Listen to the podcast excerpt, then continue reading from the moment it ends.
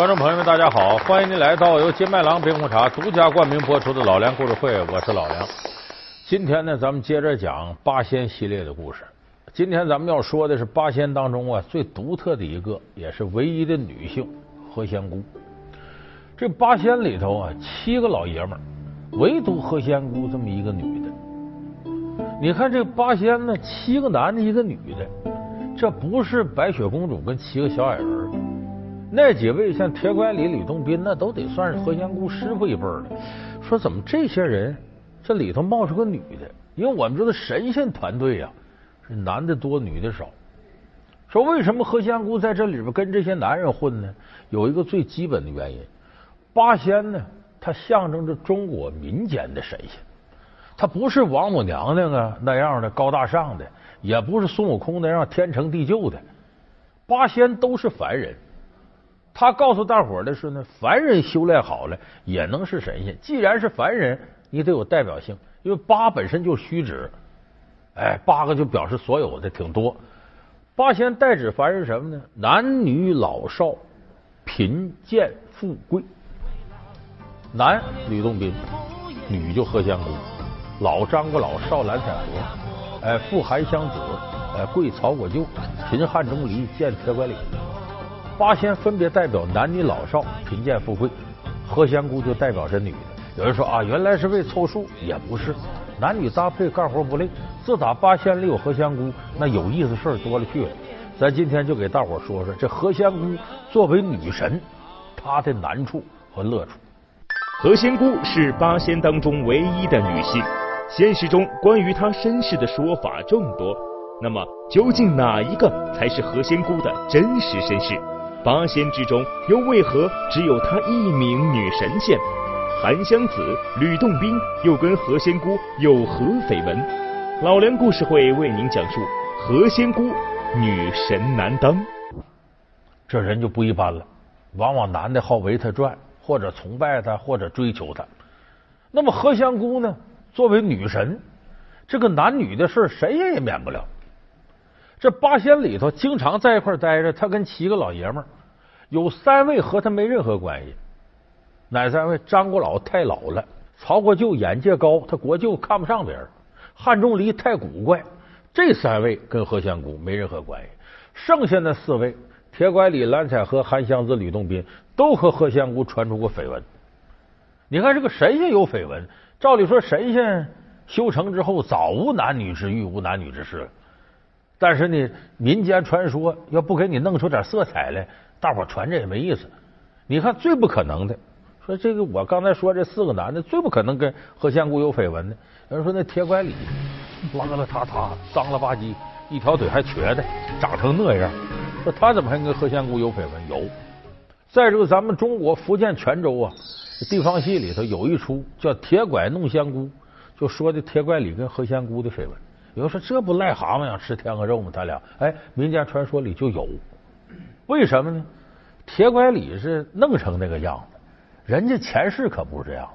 铁拐李前世叫李玄，是因为呢太上老君呢招他游道，他告诉自己的童儿养子：“你看着我这肉身，我这魂出去跟太上老君游仙去了。我七日之内要不回来，就是我成仙了。你把我肉身烧了。”结果这养子看到第六天。家里来人了，你妈都要死了，你还不回去？说我给我师傅看肉身呢。人家传信人一摸鼻息，这人都没了，你傻的，你师傅骗你呢，赶紧烧了走吧。他把他师傅肉身给烧了，走了。结果第七日头上，铁拐李回来了。吴师傅，怎么这么急？才第六天。哎呀，你娘生病也不用这么急，把我给埋了吧？这么脏的泥土来埋我的躯体啊！哎呀，这降下云头一看，自己肉身没了，这下完了。再有一个时辰满七天，再不能找到脱身的肉身，魂飞魄散，这世上没这号人了。所以饥不择食，慌不择路，在河边一看，有个乞丐呀，饿死了，没办法钻进去了，钻进去脱生一个乞丐。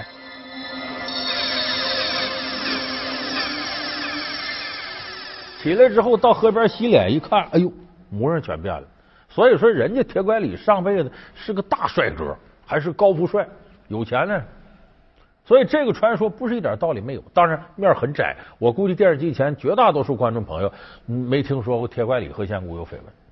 那么第二位就蓝采和，蓝采和说虽然说不是小孩嘛，不是，在这个当年呢，咱们电视台播过一部电视剧叫《八仙过海》，这个七零后、六零后都看过，八零后可能都没看过。那歌很好听，那里边，哎，当时那里就蓝采和痴恋何仙姑，就蓝采和已经十七八了。就喜欢何仙姑，何仙姑为了修道就不答应他追求。蓝采和整天喝的醉酒醺醺的，还为何仙姑要跳河。哎，就是那个电视剧里有这么一段。仙姑啊，郭大婶，什么事啊？蓝大哥跳河自杀了。什么？我听人家说呀，说他一个人在望江楼喝酒，谁知道跟了钟离上河边去。有个道士呢，不知跟他说了些什么，他就跳到河里去了。人家说他是自杀。然后再一个，韩湘子跟这个何仙姑有绯闻，这个很多人听说这个传说，为啥呢？韩湘子呢，出身富贵人家，知书达理。韩湘子强项是什么呢？吹笛子。说这韩湘子呢，有那么一个民间的故事，说韩湘子跟何仙姑呢，本是一对夫妻，就双方啊，呃，两家定的娃娃亲。俩人结婚了，结婚了。韩湘子一心修道，一心修道，整天参禅打坐呢，不近女色。就何仙姑说：“咱俩两口子总得一屋睡么饭，我修道去。”所以这何仙姑其实等于是守了活寡。后来韩湘子呢，果然修道成仙了，把何仙姑一个人给撇下了。何仙姑孤苦伶仃，多亏是什么呢？韩湘子他叔叔就是唐宋八大家之一的韩愈。其实历史真实是什么呢？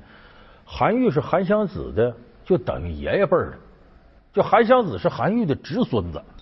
就这何仙姑呢，就是到这个韩愈府上呢伺候叔叔婶婶。结果韩愈呢有一次呢，呃，在朝廷里议政啊，惹恼皇上了，皇上把他贬到潮州。说白了就是从长安呐，现在西安那一下给弄到广东去了。你看，现在广东是改革开放前沿地带发达，那会儿广东啊蛮荒之地，所以给他贬到潮州去，说白了就是到最偏僻的地区，给你个官，跟发配也没区别。所以韩愈当时心情啊很是悲愤。从这个长安出来，这不是往南陕西往南就到秦岭了吗？秦岭里头呢有那么个地方关卡叫蓝关，他驾着这车。何仙姑就说：“我这一道，你老两口怎么办呢？我伺候你们吧。到那地方，跟着这车走。到了蓝关这地方，天降大雪，这车呢误到这雪沟里头，走不动了。这个时候，韩愈就病倒了。病倒了之后，怎么的吃药啥都没用了。这时候，何仙姑想起来呢，说民间土方子，晚辈要能把自己肉割下来做碗肉汤，那长辈吃的就好。”其实这个天地君亲师这种孝敬之道都有。传说里头，咱知道清明节的由来，那不就是呃当初春秋战国时候晋国晋文公重耳流亡列国的时候，他有个臣下叫介之推，也叫介子推。一看重耳都要饿死了，从大腿上切一块肉来熬汤给重耳喝下去了。介子推到山沟里把腿上的肉割了一块。与采摘来的野菜同煮成汤给重耳，就这样，介子推保住了重耳的命。重耳后来当上了王了，再找介之推呢，带老母亲躲到山西介休那地方，绵山躲那里边去了。这介休这地方，因此就因为介之推得的名，所以重耳呢说找他说他不出山，说那不要紧，咱放火烧山。他孝敬他妈，怕他妈烧死就出来。结果一放火，接着对他母亲说：“咱不出来。”他背着他母亲躲在山洞里，最后活活给烧死、熏死了。所以当时何仙姑呢，就决定啊，割下一块肉来，来熬成肉汤救韩愈。这时候韩湘子成仙得道了，来了，说：“你别别别别，我救我叔叔，我救好了之后，说我这一路也能保他过去。这样，你跟我上天修道。”何仙姑说：“不行，我答应叔叔要尽孝，得在他们身边。你走吧，我陪着叔叔。放弃了得到机会，所以这个叫六度何仙姑。历史上真实是什么呢？其实是韩愈啊，到了这个潮州这一边，到那边之后，老家人不放心，侄孙子韩湘子大老远到广东看他。这时候，韩愈根据自己道上的经历，写了一首千古流传的诗，叫《一封朝奏九重天》，西贬潮州路八千，云横秦岭家何在？雪拥蓝关马不前。本为圣明除弊事，肯将衰朽惜残年。知如远来应有意，好收五谷张江边。就说侄孙子，你来了，行，不白来。我打算死这儿了，你把我这骨头敛吧敛吧，运回老家葬了得了。名句是“云横秦岭家何在？雪拥蓝关马不前。”所以这说的韩湘子跟何仙姑上世有夫妻之情。那么两千零九年呢，香港呢拍了部电视剧叫《八仙全传》，里头也说韩湘子和何仙姑俩人青梅竹马，情投意合。结果呢，何仙姑她母亲呢财迷，哎，看上一户姓冯的人家，人家有钱，就要把何仙姑嫁给姓冯家少爷。马公子啊，真是大手笔耶！前来提亲，一定要有诚意嘛。哎呦，这对玉镯是我一点小小的心意，希望小云姑娘能够答应这桩亲事，做我的三夫人啊。马公子，小女子天生是一副克夫相，难道你不害怕吗？怕？怕什么？我可以跟你说呀，我先前两个夫人呐。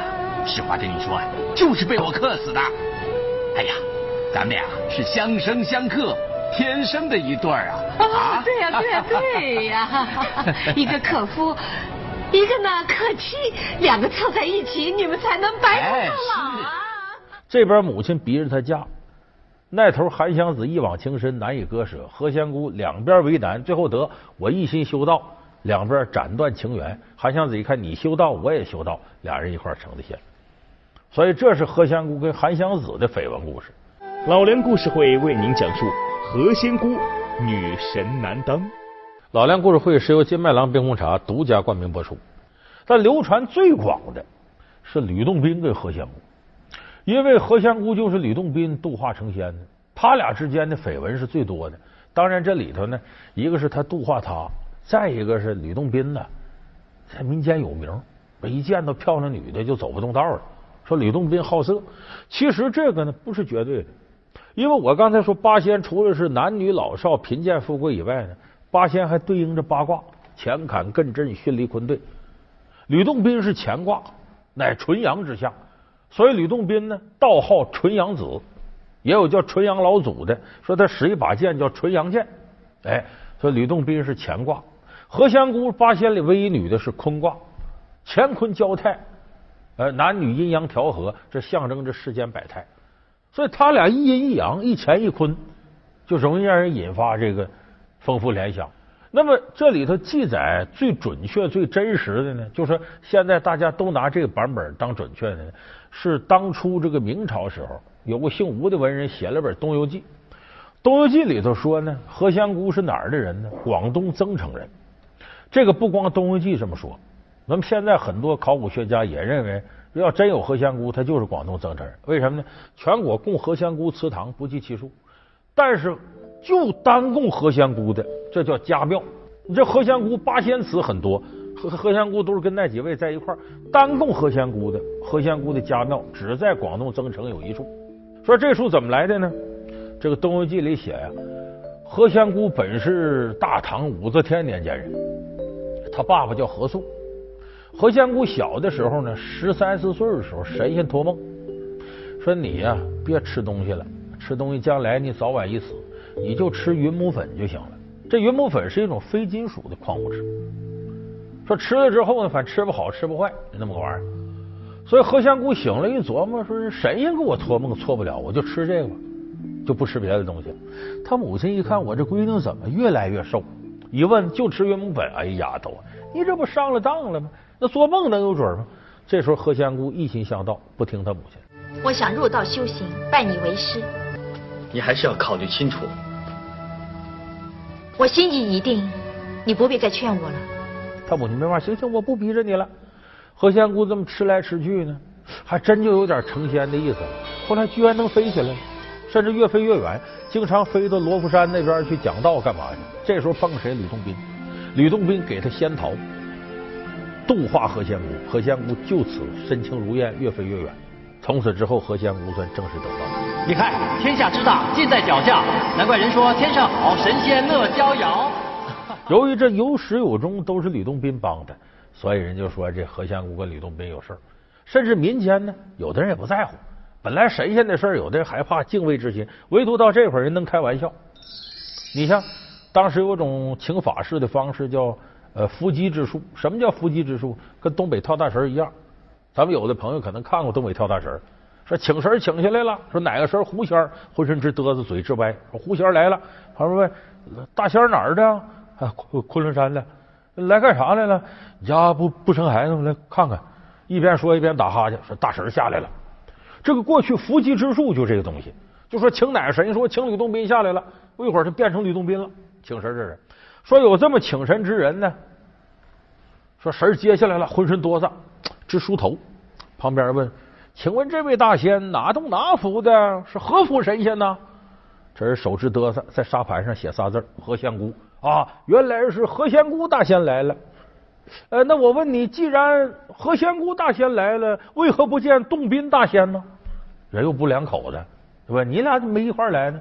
何仙姑生气了，借着这个伏击之人，借着请神这人，张嘴说了四句话。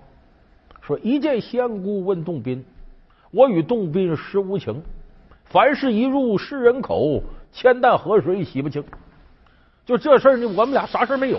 让你们一说，就跟小报狗仔队传绯闻似的，谁都知道了。一男一女，为什么只能有情而不能有义呢？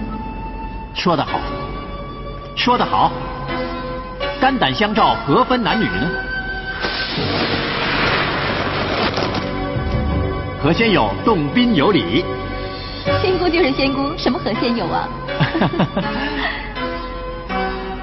和仙姑在一起，就算天寒地冻也是如沐春风。是啊，我也是心静如水。这时候旁边有人又提了，那个仙姑大仙啊，你既然不承认这事儿，八仙过海，七男一女，男女授受不亲，仙姑你休也不休啊？你还造不还造啊？何仙姑一听，气的，得了，拉倒了，我自己走了。一股烟，他走了。完，请神的人一机灵醒了，怎么回事？就问，反正把何仙姑气走了。何仙姑升天之后，越想越来气。你说我跟吕洞宾，我们是纯洁的男女关系，没啥事儿。这让这老百姓给嚼舌头嚼的。这八仙里头最能耐最大铁拐李，向领导汇报，跟领导交心。我就跟吕洞宾，大伙都说我们有事儿。田小李说：“那倒有事儿没事儿啊？”那你别八卦哈，啥事儿都没有。说没有，人家传说我怎么办呢？田小李说：“这样吧，你把你那法器换一换，什么法器？就神仙的宝贝。说何仙姑使什么法器呢？很多人都记得，原来使个罩来。这罩来干嘛呢？捞饺子、下面条用的。说这罩是干嘛用的呢？汤显祖的《邯郸记》里头有句唱词儿，哎，叫捞不尽世间烦与闷，也有说捞不尽世间苦与闷。就说这照来呢，一照来上来，把你修道之心捞上来，把那些尘世间烦恼都沉下去。因为照来是露着的嘛，这是是这个意思。说你换法器，说为啥？说这个东西啊，你一想烦恼什么啥这，你想这事儿。你呢，把你的法器改成一个荷花。这莲花萼是玉帝赐予你的，但愿今后它能助你铲妖除魔，普度众生。说为什么改荷花呢？咱们那个周敦颐《爱莲说》里说的好：“香远益清，亭亭净植，可远观，不可亵玩焉。”就这荷花呢，花中之君子，莲嘛，圣洁，意思我美而不妖啊！我不是你们想象那样的男女上怎么地，我是很纯洁的。所以你换成这个，大伙就认可你啊，冰清玉洁。所以自那以后，何仙姑把法器由这照例呢改成荷花。那咱们说到这儿，你会发现呢，这个道教里头啊，修炼这些神仙，还里头真有不少女的。因为道教这个修炼体系呢，有时候讲究男女双修，他并不排斥一些女道士。你看中国古代有的是女道士，就凡是这个生活苦闷了、没有情调了、走投无路了、看破红尘了，一般不是剃度当尼姑，要当尼姑那就斩断三千烦恼丝，彻底看破红尘。当女道士往往是使点小性子，就跟现在女孩我离家出走了，或者跟男朋友再不理你了，当女道士去了。很多你像什么薛涛、庾玄机女诗人都当过女道士。最典型杨贵妃，本来是寿王李瑁的夫人媳妇儿，说白了就唐玄宗的儿媳妇儿。唐玄宗看上儿媳妇儿了，干嘛说那那你得这个纪念你婆婆呀？一家出个人，你出来吧，给你上道观去纪念你婆婆去修炼去，取名道号太真杨太真，然后趁这功夫给自己儿子再娶个媳妇儿。隔了七年之后，杨贵妃那时候都二十多岁了，把杨贵妃从道观里弄出来，成自个儿媳妇儿了。所以你看，在天愿为比翼鸟，在地愿为连理枝，那是老公公跟儿媳妇的爱情，那说出来都寒碜。所以过去他修道不避讳女道士，包括道教神仙里头女的多，天上有王母娘娘啊，地上有祭妈祖的，还有北方老娘娘送子观音啊，还有那个山东泰山的碧霞元君，哎，就女的修道的很多，而且在这个众多的这个男人团队当中啊，你弄他妈一两个女的。显得不一样。你按比例配比，这女的得是绝对稀少的，一百单八将，一百零五个老爷们儿，加上母大虫、顾大嫂啊，这个一丈青、扈三娘，母夜是孙二娘，加仨女的。所以西方人一水浒怎么译？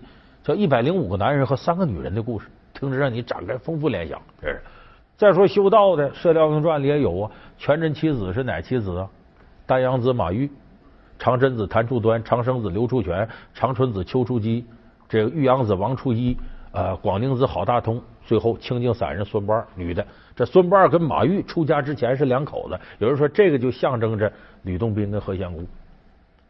所以这种象征方式呢，其实也是符合中国人传统概念。哎，要修道，他男女得在一块儿，跟现在这男女搭配干活不累，其实是一个道理。所以八仙的传说呀，有很多凡尘的色彩，咱不能按照那种神仙体系的高大上来往八仙身上套。所以八仙身上着了很多人间的烟火气。呃，我们当年读书的时候呢，看过电视台播的老版的《八仙过海》，那一版就是把八仙人间的事儿都反映出来了。其中有句歌词还叫“神仙是人做”，它反映的就是人间疾苦，最后上升到神仙的领域的一种正常的镜像反射。就在这期节目即将结束的时候，大家一起来听听老版《八仙过海》的主题歌，哎，很好听。